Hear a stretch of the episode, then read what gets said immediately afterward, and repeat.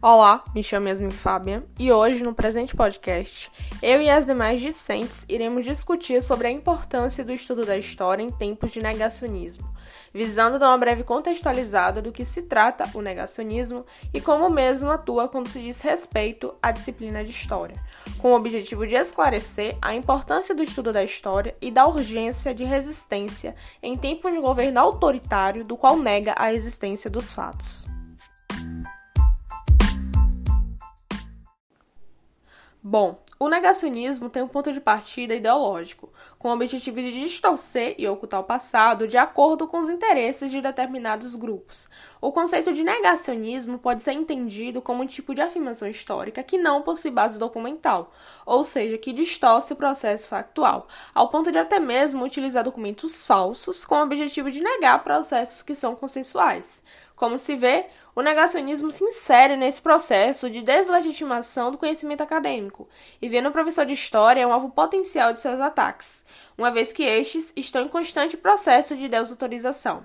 Tais atitudes visam impedir um ensino crítico e questionador, e com o firme propósito de colocar alunos e sociedade contra os professores. Todo esse cenário resulta, portanto, em comprometimento à educação emancipadora, tese defendida pelo educador brasileiro Paulo Freire, que inclusive este também é alvo de críticas pelos grupos que governam o país pós-eleições de 2018. Ademais, é de suma importância ressaltar que é impossível não envolver política ao falar sobre negacionismo, visto que o mesmo é praticado e disseminado pelos governantes. Além do mais, viver por si só já é um ato político. Dito isso, e considerando toda essa contextualização do que se trata o negacionismo, no presente momento iremos debater mais especificamente em como o negacionismo atua no ensino da história. Neste momento, convido a discente Maria Luísa para dar seguimento ao nosso debate. Você já se perguntou por que existe simplesmente o racismo, a homofobia, machismo, feminicídio, desigualdade social, conflitos, guerras e até mesmo as eleições? Então, o estudo da história, ele te ajuda a compreender melhor esses, acontecimentos. Mas é claro que a gente não vai ter todas, todas as respostas dos porquês.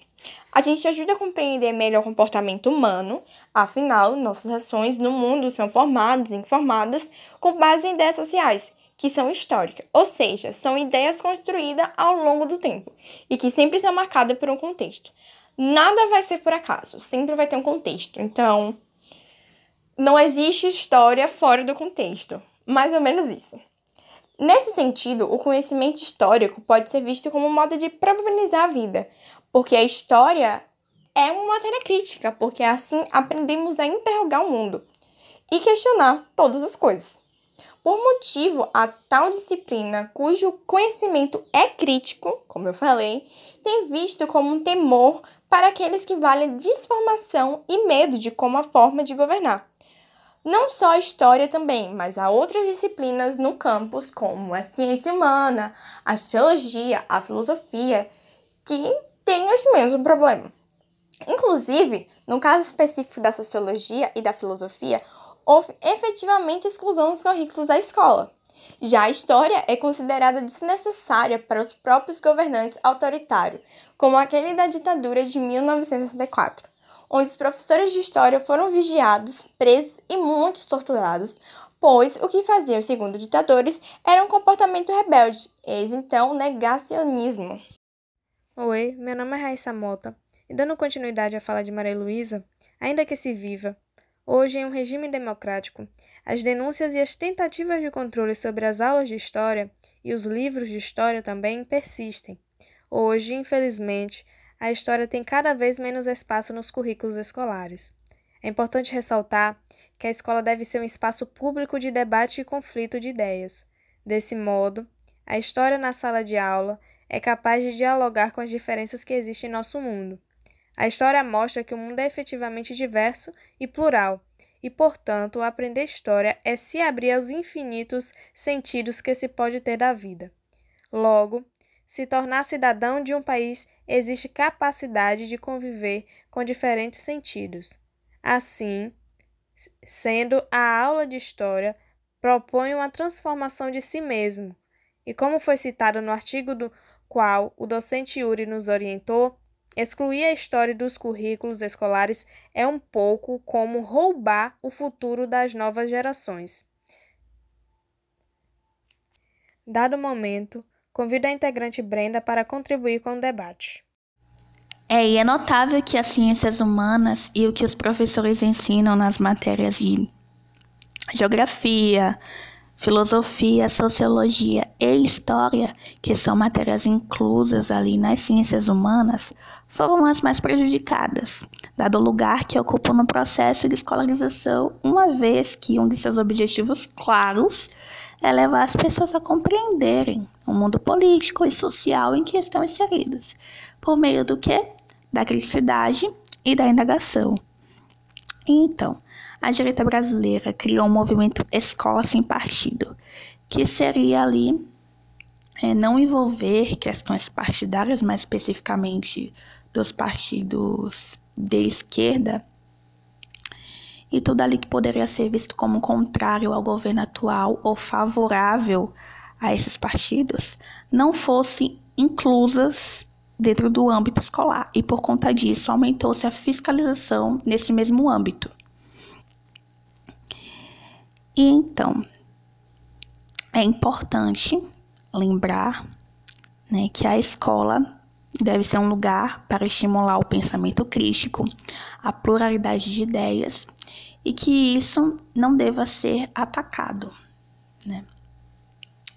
Esse é o cuidado que deve se tomar para que a escola seja esse âmbito, esse lugar que estimule o pensamento, que tenha a pluralidade de ideias, que tenha a diversidade de ideias. E no que se refere ao ensino da história, a situação consegue ser ainda mais preocupante quando começa a se negar fatos, fatos que já foram comprovados. É, e temas já consagrados. Como, por exemplo, é, falar que não existe que não houve ditadura no Brasil, ou que os portugueses nunca estiveram na África para escravizar suas populações, entre outras, são informações que vão contra fatos históricos. E esses devem ser evitados a todo custo. Ou seja, não se deve ocultar o passado. Se deve falar sobre o passado a fim de aprender com ele.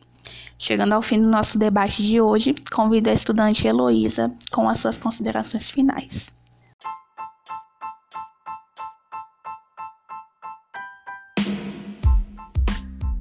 Então, né, mediante tudo que a gente já discutiu aqui no podcast, tem algo acontecendo no Brasil atualmente. E trata-se de uma manipulação, uma completa manipulação da história, com o intuito deliberado de legitimar projetos políticos autoritários e persegue a ciência e seus métodos. Momento de completo ataque à educação como ela a um todo, as ciências humanas e a história em particular, como também afeta né, os professores que estão ali na mira da atual conjuntura em que a gente vive né, e testemunhamos. A crise das instituições democráticas no nosso país torna-se essencial para todos nós refletirmos sobre as imposições do tal cenário né, nos saberes docentes, bem como na formação dos profissionais, nas características de ensino por eles realizados, em um contexto de disputa pela narrativa e memória histórica, o que representa um ato de resistência para formar cidadãos críticos, conscientes de seu papel de luta por uma sociedade mais digna e justa para todos. Tal é esse sentido de ser no ensino de história.